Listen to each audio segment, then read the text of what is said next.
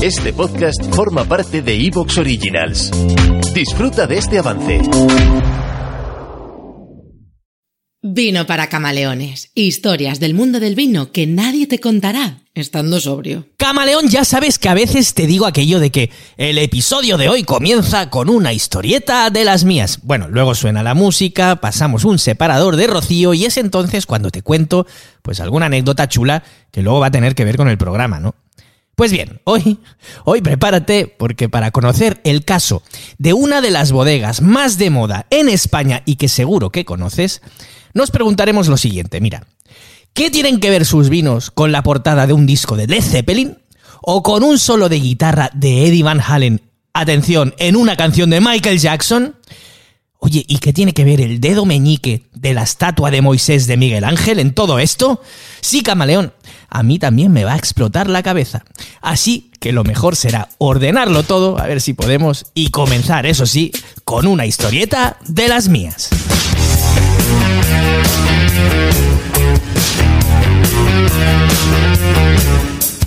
La dirección del programa no se hace responsable de las opiniones ni comentarios del director del programa.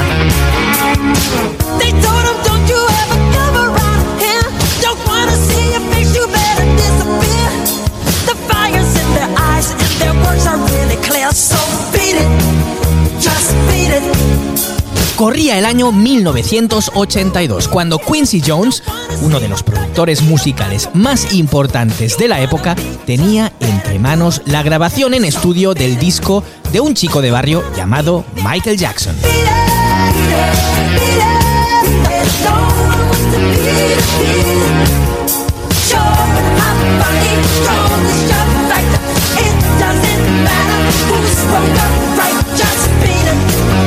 Durante la grabación y para ambientar una de las canciones del álbum sobre una pelea callejera, decidieron usar un sonido más duro con una base de bajo, batería y guitarra eléctrica más agresiva que en el resto del disco.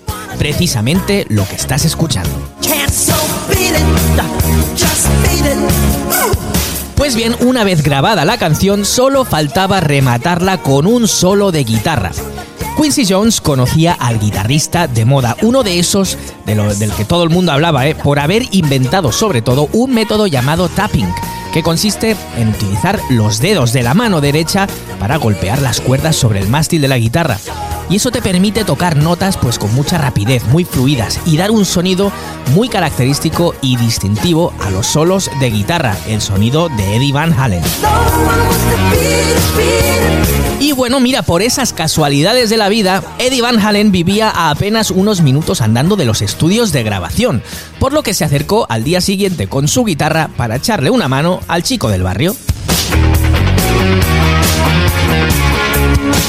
Bien, al llegar resultaba que Michael Jackson no había llegado todavía. Y la verdad es que el pobre de Eddie ya tenía algo de prisa. Así que le pusieron la canción eh, y mm, eso sí, Van Halen no veía muy clara la parte en la que debería ir su solo. Así que le dijo al bueno de Quincy Jones de cambiar, pues mira, una cosa por aquí, otra cosa por allá, más que nada para poder acomodar bien su solo, ¿eh? Que si quita esto, que si pon lo otro.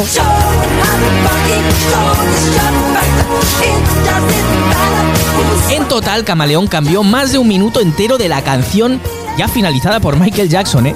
Y todo para meter, para encajar su solo de guitarra. Es como si, bueno, hubiera detenido la canción solo para crear una expectativa.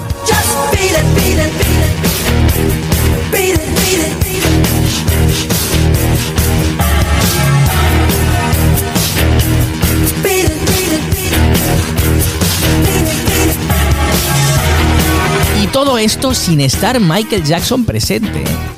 Bueno, en total apenas 10 minutos para hacer todos esos cambios, camaleón. Y después unos segundos.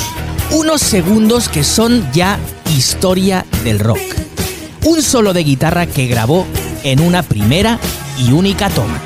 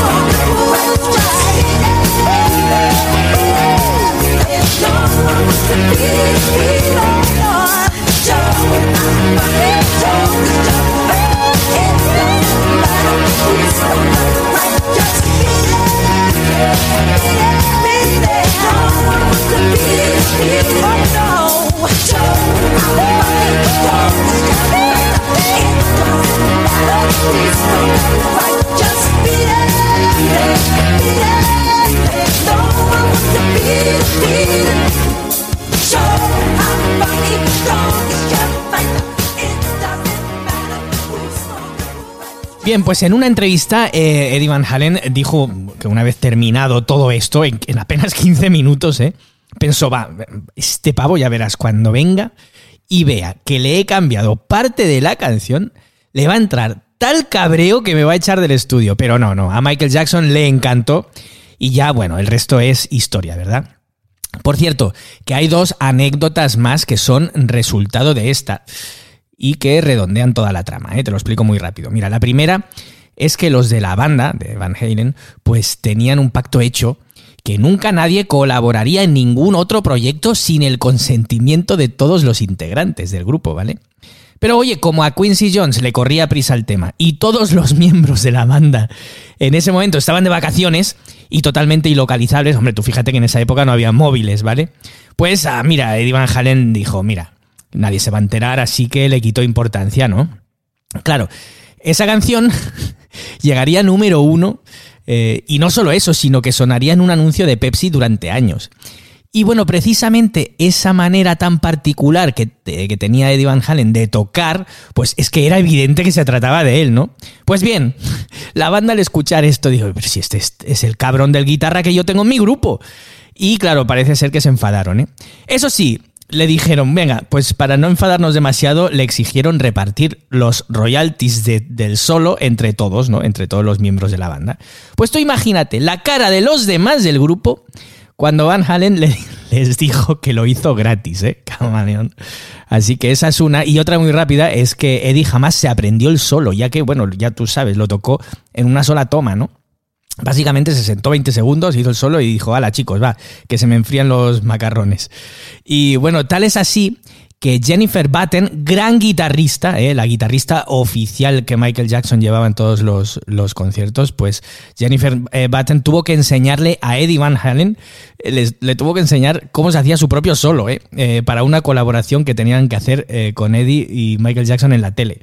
Así que, y eso está contado por ellos, con lo cual es totalmente cierto. En fin, Camaleón, que esta historia, fíjate, que nace de la idea de una fusión de géneros pues rompiendo barreras entre el pop y el rock, eh, mostrando que la música puede trascender etiquetas y categorías pues para alcanzar un público más amplio.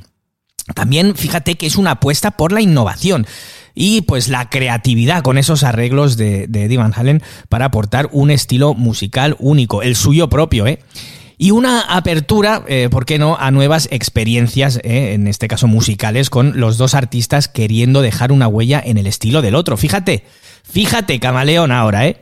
Fusión de géneros, romper barreras, apuesta por la innovación, trascender etiquetas y categorías para alcanzar un público más amplio. Desde luego, todo esto, al final, todo esto que me lo he hecho venir bien, define los comienzos de la bodega de la que tratamos en el episodio de hoy.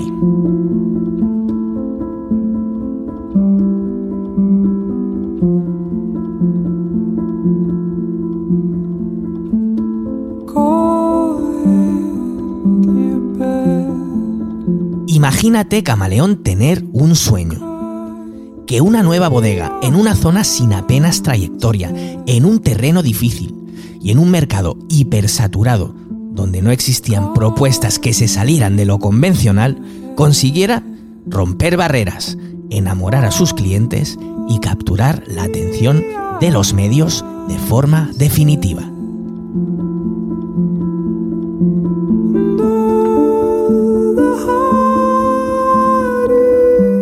Imagínate, camaleón, un nuevo proyecto. Un proyecto que no nace con un ladrillo, ni siquiera con una cepa, sino con una historia. Pero, ¿cómo construir una historia para una nueva marca que carecía de ella?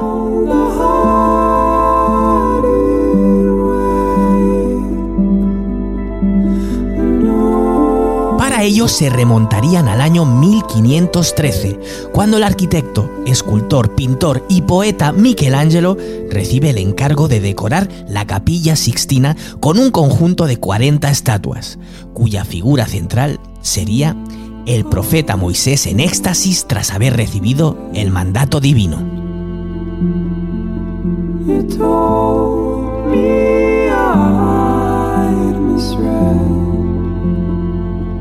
Al terminar la figura de Moisés, el propio Michelangelo quedó impresionado por su realismo. Tan real es que si observas con atención la zona del antebrazo con la que sujeta la tabla de los mandamientos, observarás un pequeño músculo marcado. Pues bien, el cuerpo humano solo contrae este músculo cuando levanta el dedo meñique, mientras que en cualquier otro movimiento corporal queda oculto. Y justamente este Moisés tiene el dedo meñique levantado por el gesto que hace su propio brazo para sujetar la tabla con los mandamientos. Algo sorprendente y maravilloso a partes iguales.